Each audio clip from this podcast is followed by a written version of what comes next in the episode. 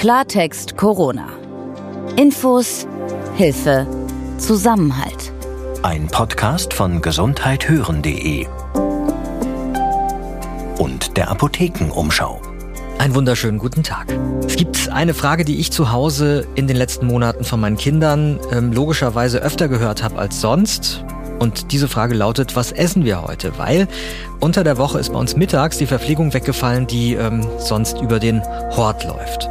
Und letztlich hat sich durch Corona der Alltag ja irgendwie für jeden von uns geändert und meist ziemlich deutlich. Geändert hat sich damit eben auch unser Ess- und Trinkverhalten.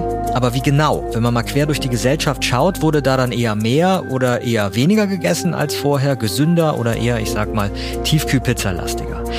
Darüber wollen wir heute sprechen mit dem Ernährungsexperten Professor Hauner von der TU München. Jetzt im ersten Teil unserer Podcast-Folge, da beantworten wir Ihre Fragen. Die können Sie uns jederzeit an redaktion.gesundheithören.de schicken und wir finden hier die Antworten darauf. Ich bin Dr. Dennis Ballwieser, ich bin Arzt und Redakteur und versuche die Antworten auf Ihre Fragen zu finden. Und wir sind gesundheithören.de. Wir gehören zur Apothekenumschau und wir laden uns hier auch immer unterschiedliche Expertinnen und Experten ein als Gäste und beleuchten mit denen dann einen Aspekt in der Corona-Krise besonders intensiv. Ich bin Peter Glück und heute ist Donnerstag, der 23. Juli 2020. Als ich die Fragen für heute mal durchgegangen bin vorher, da ist mir aufgefallen, es gibt immer noch echt viele Fragen zum Thema Masken und ähm, da scheint es einfach immer wieder und noch Unsicherheiten zu geben. Also wie trage ich die, wann brauche ich die wirklich? Eine Frage zum Beispiel hat mit den Einwegmasken zu tun, diesen OP-Masken. Und die Frage wirkt auf den ersten Blick ganz einfach, aber ich habe festgestellt, so ganz sicher weiß ich das auch nicht. Also diese Einwegmasken, wie werden die getragen, ist die Frage mit der blauen oder der weißen Seite nach außen. Ich sehe die normalerweise mit blau außen, aber ähm, die Frage ist, macht das eigentlich einen Unterschied? Ist das wichtig? Das kannst du als Arzt, der du ja auch mal ähm, eine ganze Weile im OP standest, sicherlich sehr schnell beantworten, die Frage. Also ich weiß, dass äh, die blaue Seite nach außen kommt und die weiße Seite nach innen. Ich weiß tatsächlich nicht und habe das auch in einer nicht so lange dauernden Recherche jetzt auf die Schnelle nicht rausfinden können, warum die Außenseite bei vielen Herstellern blau ist und die Innenseite weiß. Ich hätte eine Vermutung, dass die weiße Seite äh, einfach auch schneller offensichtlich werden lässt, wenn das verschmutzt ist dann. Ja, ähm, aber ob das tatsächlich irgendein Unterschied vom Material der äußeren Seite auf der und der inneren Seite hat, kann ich noch nicht sagen, aber das finden wir raus und wenn wir die Antwort haben, dann erklären wir es hier. Dann haben wir hier eine spezielle Frage von jemandem, der bald mit dem Nachtzug verreisen will und die Leute haben da wohl ein eigenes Schlafwagenabteil gebucht. Jetzt wollen sie aber wissen, auch wenn sie da eigentlich in dem Abteil praktisch privat sind, ähm, unter sich, müssen sie da in der Nacht trotzdem auch eine Maske aufsetzen könnte mir vorstellen, die haben Angst irgendwie vor der Belüftung halt im ganzen Zug, dass da auch irgendwas zirkuliert. Also die Frage, ich würde ja spontan sagen, wahrscheinlich eher nicht, aber was sagst du aus ärztlicher Sicht dazu? Das ist genau die Frage mit der Belüftung. Also wir wissen ja im Moment, dass wir ehrlicherweise zu wenig über die Belüftungsanlagen in Zügen wissen. Wir wissen, wir kennen ein paar Studien von den Flugzeugen, aber aus Zügen gibt es sowas eigentlich nicht. Deswegen weiß ich tatsächlich auch nicht, und das müsste man jetzt von dem speziellen Nachtzug auch abhängig machen, ob da Luft aus anderen Abteilen quasi in das Abteil reingeleitet werden kann. Dann wäre es sinnvoll, die Masken nachts aufzuhaben tatsächlich. Mhm. Oder ob das nicht so so ist, dann brauche ich auch die Maske nicht, wenn ich mit Menschen, mit denen ich auch sonst zusammenlebe, in einem Abteil mich aufhalte. Ähm, jetzt gibt es die Möglichkeit, dass die Zugbegleiterin oder den Zugbegleiter zu fragen und vielleicht besteht eine Chance, dass die das wissen. Ich würde eher mal tippen, dass die das auch nicht sagen können.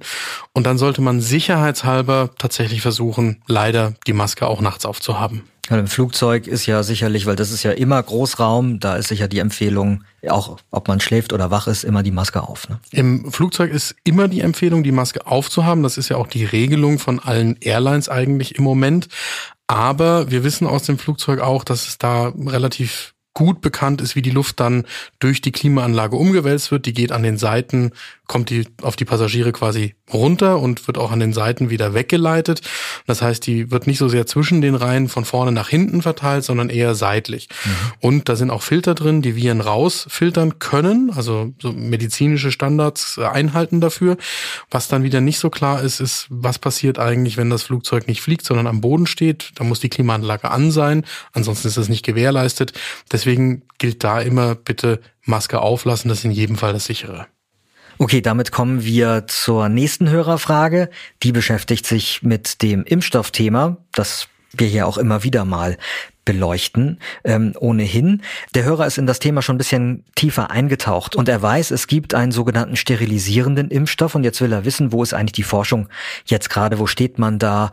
Ähm, ist man schon so weit, dass man äh, in Richtung sterilisierenden Impfstoff geht oder ist man noch einen Schritt davor? Vielleicht kannst du aber auch noch mal kurz für alle erklären, was das eigentlich genau meint, sterilisierender Impfstoff. Das ist jetzt schon sehr speziell. Ich versuche das mal so einfach, wie ich es jetzt hinbekomme. Also bei einer Impfung geht es ja darum, dass ich nicht krank werden soll. Das ist das eine. Aber im Idealfall gelingt es auch, dass ich nicht in der Lage bin, jemanden anzustecken in der Phase, in der sich mein Körper mit dem Virus auseinandersetzt. Und wenn das geschafft ist, also wenn man einen Impfstoff hat, der dafür sorgt, dass ich nicht nur nicht krank werde, sondern dass ich auch das Virus nicht weitergeben kann. Dann spricht man von einer sterilisierenden Impfung. Und jetzt ist unklar, ob wir das mit dem ersten Impfstoff gleich erreichen oder ob der erste Impfstoff zum Beispiel einer ist, der zwar dafür sorgt, dass ich nicht an Covid-19 erkranke, aber in der Zeit, in der sich der Körper mit dem Virus auseinandersetzt, durchaus noch in der Lage bin, das Virus weiterzugeben an eine andere Person, weil zum Beispiel, das ist so das Erklärungsmodell dahinter, das Virus in meinen Mund-Rachenraum eindringt, Nasenrachenraum eindringt und dort zwar lokal in den Zellen schon vervielfältigt wird, dann kommt das Immunsystem, wehrt das Virus ab und ich kann nicht richtig an Covid-19 erkranken. Aber weil das Virus in meinem Nasenrachenraum trotzdem vervielfältigt wird, bin ich in der Lage, es weiterzugeben und stecke andere Menschen an. Und das Ziel wäre eben dann zu erreichen, einen Impfstoff zu bekommen, der mein Immunsystem so gut vorbereitet auf einen Angriff durch das Virus, dass selbst das nicht mehr gelingt. Also dass sofort mein Immunsystem da ist und das Virus noch im Nasenrachenraum abwehrt und dann kann ich nicht mal das Virus weitergeben, wenn es gerade in meinen Körper eingedrungen ist. Wie das dann tatsächlich ausgeht, das müssen wir jetzt abwarten. Wir wissen ja, es sind 160 Impfstoffkandidaten gerade in der Erprobung, ähm, davon einige auch schon im fortgeschrittenen Stadium, also mehrere Dutzend, die sehr konkret schon in der Untersuchung sind. Und es ist jetzt einfach ein Wettlauf mit der Zeit, ähm, welcher Impfstoff da wann verfügbar ist. Und dann muss man abwarten, wie der wirkt. Jetzt möchte der besagte Hörer noch was anderes wissen, wenn man nämlich noch diesen Impfstoff hat, der noch nicht sterilisierend ist, ist es dann eigentlich möglich, mit diesem Anfangsimpfstoff, nenne ich den jetzt mal, ähm, trotzdem weltweit eine Immunisierung herbeizuführen in der Bevölkerung? Puh, ich weiß nicht, ob das irgendjemand so beantworten kann. Also das hat noch nie jemand versucht, einen Impfstoff, der in so kurzer Zeit wirklich dann auch an eine Masse von Menschen verteilt werden soll, auszuprobieren, ob man da dann auch in sehr kurzer Zeit wieder eine weltweite Immunität herstellen kann. Das wird ein Experiment sein, inwiefern das weltweit gelingen kann. Und das werden wir erst hinterher wissen, ob sowas möglich ist. Denn man muss sich da wieder vergegenwärtigen, Impfstoffentwicklung heißt normalerweise 10 bis 15 Jahre Zeit, bis der Impfstoff dann tatsächlich mal an größere Mengen von Menschen verteilt wird. Und dann, wenn man sich zum Beispiel in der Vergangenheit anschaut, die Polio-Impfung, also die Impfung vor der äh, Kinderlähmung, dem, dem Poliovirus, das waren Jahrzehnte, in denen dann versucht worden ist, weltweit möglichst viele Menschen damit zu versorgen. Also das ist ein Experiment, das stattfinden wird und wir werden erst hinterher wissen, wie es ausgeht.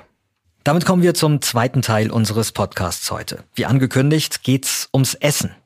Denn wie sich Corona auf unser Ernährungsverhalten ausgewirkt hat und auswirkt und wie man es schaffen kann, schlechte Dinge, die man sich in den letzten Monaten vielleicht angewöhnt hat, wieder abzugewöhnen, darüber möchte ich sprechen heute mit Professor Hans Hauner von der TU München. Er ist Forscher im Bereich der Ernährungsmedizin. Einen schönen guten Tag, Herr Professor Hauner. Guten Tag. Also wir äh, sprechen über Ernährung in der Corona-Zeit.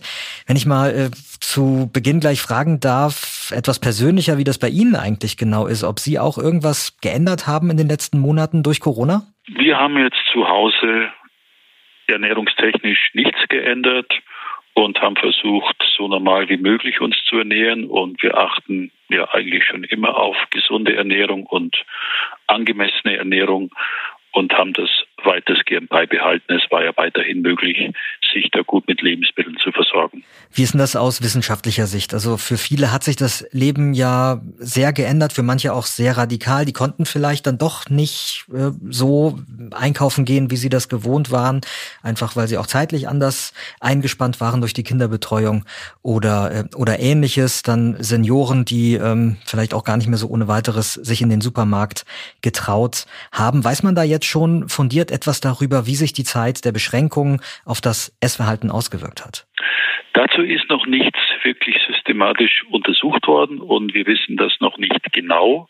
Aber es ist sicher davon auszugehen, dass viele Menschen wegen dieser Vorgaben, dieser Beschränkungen dann doch anders sich ernährt haben. Gesichert ist beispielsweise bislang, dass der Verkauf von alkoholischen äh, Getränken zugenommen hat. Also der Alkoholkonsum ist sehr wahrscheinlich gestiegen, hat vielleicht damit zu tun, dass die Menschen dann zu Hause mehr Alkohol konsumieren, weil sie ja nicht mehr in der Lage waren, abends in Bars oder in äh, andere öffentliche Einrichtungen zu gehen, wo dann auch gern mal was getrunken wird. Wenn ich da kurz mal fragen darf, das könnte ja schon auch sein, dass es sich eben verlagert hat. Da gibt es jetzt keine, keine totalen Zahlen, oder? Wo man den Verbrauch der Gastronomie quasi dagegen rechnet?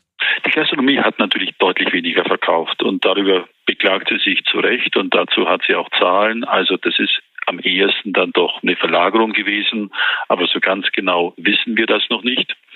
Und wie das jetzt mit anderen Lebensmitteln aussieht, ist auch nicht genau bekannt.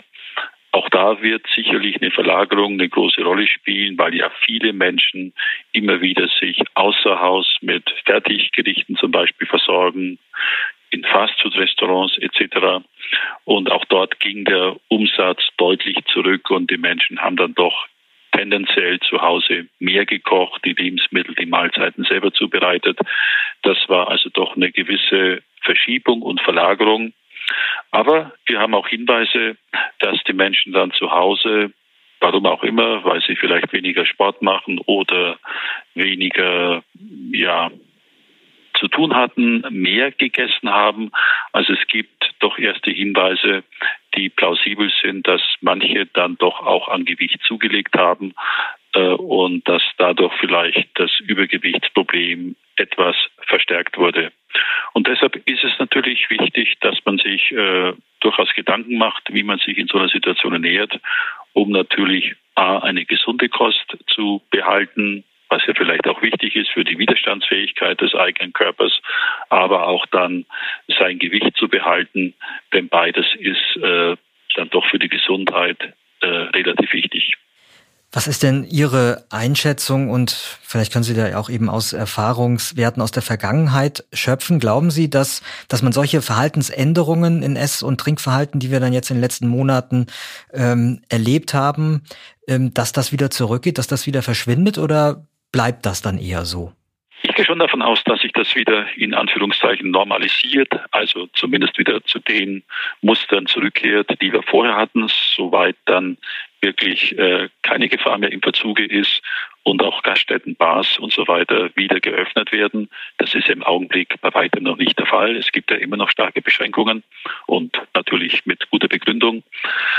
Es wird also dann wohl doch einige Zeit dauern, bis sich hier wieder ein Normalzustand einstellt. Und es ist auch nicht genau vorherzusagen, wann das sein wird. Man muss aber natürlich sagen, dass der sogenannte Normalzustand nicht unbedingt ein Idealzustand ist, weil sich Menschen in unserer modernen Überflussgesellschaft natürlich oft nicht gut ernähren. Sie essen zu energiereich. Die Zusammensetzung ihrer Kost ist nicht gut. Also es gäbe da durchaus Grund, sich Gedanken zu machen, wie man seine eigene Ernährung äh, verbessern könnte. Also ganz unabhängig von Corona. Das wäre unabhängig von Corona, ja. Es ist ja jetzt auch nachgewiesen, dass Menschen, die sich ungesund ernähren, dass die auch ein höheres Risiko haben, schwerer zu erkranken, wenn sie sich mit Covid-19 anstecken. Woran liegt das eigentlich genau? Gut, da gibt es verschiedene Beobachtungen. Das muss man vielleicht ein bisschen auseinanderhalten.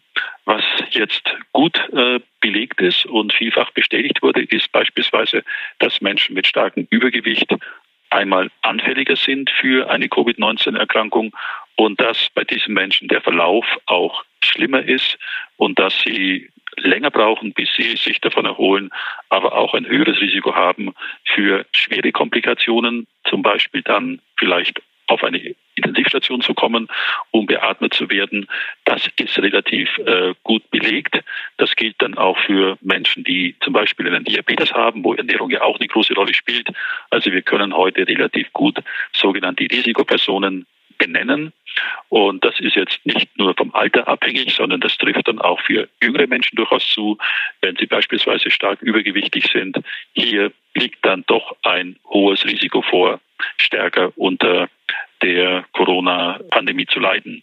Ansonsten wissen wir, dass die Ernährung auch eine Rolle spielt für das Funktionieren unseres Immunsystems. Wir wissen das noch nicht ganz genau, was da abläuft, aber es ist so, wenn man sich zu knapp ernährt, wird das Immunsystem geschwächt. Entschuldigung, was meinen Sie genau mit zu knapp ernähren? Also zu, zu wenig ist, wenn man Richtung, Richtung Magersucht geht, oder was meinen Sie damit? Ja, es gibt äh, vor allem ältere Menschen, die oft keinen Hunger haben und äh, vielleicht auch nicht mehr so mobil sind und die deshalb Gefahr laufen, eine Mangelernährung zu haben.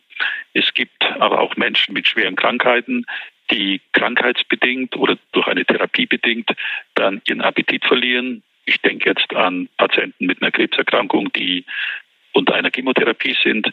Und hier würde eine zu knappe Ernährung dann das Immunsystem zusätzlich schwächen. Auf der anderen Seite eine ungesunde, fettreiche Ernährung kann das Gleiche bewirken, wirkt sich also auch eher ungünstig auf das Immunsystem aus.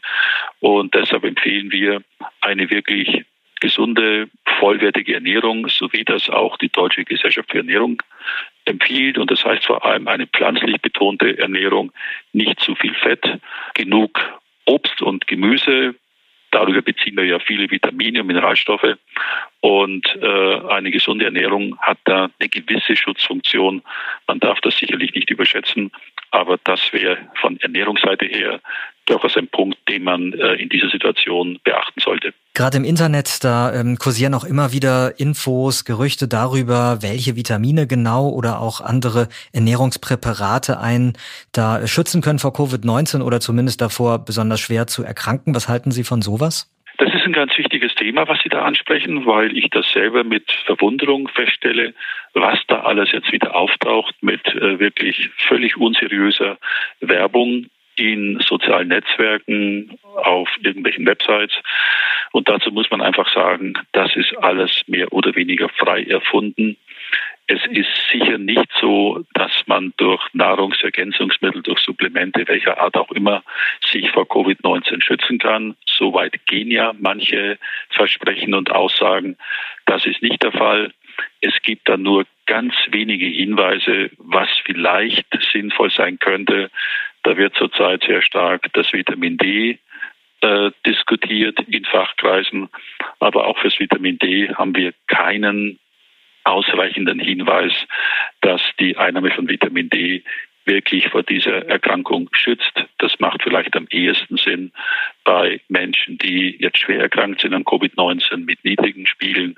Da würde ich am ehesten es als sinnvoll ansehen, Vitamin D vielleicht als Supplement zu nehmen aber weder für die Prävention noch im Allgemeinen macht es jetzt wirklich Sinn, äh, Vitamin D oder auch andere Vitamine und Supplemente einzunehmen.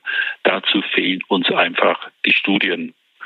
Man kann natürlich argumentieren, gut, auch wenn man es nicht genau weiß, Supplemente sind in der Regel ja harmlos und äh, man weiß ja nie, ob das was hilft. Diese Einstellung ist nicht ganz falsch. Aber dennoch, äh, man muss sich das gut überlegen und man darf diesen Anzeigen nicht glauben, denn das ist etwas, was natürlich von den Herstellern und Vertreibern solcher Produkte massiv gepusht wird. Die sehen natürlich jetzt eine große Chance, ihre Produkte dann gewinnbringend an die Kunden zu bringen. Und hier braucht man einfach einen kritischen Blick darauf. Und wie gesagt, eine Notwendigkeit und eine Wirksamkeit der Einnahme von Supplementen ist hier im Zusammenhang mit Covid-19 nicht nachgewiesen. Professor Hans Hauner von der Technischen Universität in München, vielen Dank, dass Sie sich Zeit für dieses Gespräch genommen haben. Ich danke Ihnen. Pakistan bekommt jetzt übrigens finanzielle Hilfe, um Corona und die Auswirkungen besser bekämpfen zu können. Die asiatische Infrastruktur Investmentbank, die stellt Pakistan umgerechnet rund 250 Millionen Euro zur Verfügung. Das Geld soll in Projekte fließen, die das Gesundheitswesen stärken. Die Pandemie hat in Pakistan nämlich unter anderem dazu geführt, dass zum Beispiel Standardimpfungen, auch wie die gegen Kinderlähmung, gar nicht mehr oder nur unter erschwerten Bedingungen durchgeführt werden. Ich bin Peter Glück. Und ich bin Dr. Dennis Ballwieser. In der nächsten Folge von Klartext Corona, da sprechen wir über die Situation, in der sich Pflegebedürftige und die Pflegenden während Corona befinden. Denn gerade für die hat sich ja während der Corona-Krise massiv der Alltag verändert. Pflegende Angehörige, die müssen sich jetzt vermehrt alleine um ihre Angehörigen kümmern. Und Pflegebedürftige selbst dürfen ja teilweise kaum mehr oder gar keinen Besuch empfangen. Wie der Alltag jetzt aussieht, das fragen wir André Scholz. Der ist Altenpfleger, Pflegeberater und selbst auch pflegender Angehöriger. Wenn Sie unseren Podcast übrigens gerne hören, dann abonnieren Sie uns am besten bei Apple, Spotify oder wo auch immer Sie uns hören. Ihr Vorteil dabei, Sie erfahren dann immer ganz schnell, wenn es eine neue Folge gibt. Klartext Corona. Ein Podcast von gesundheithören.de und der Apothekenumschau.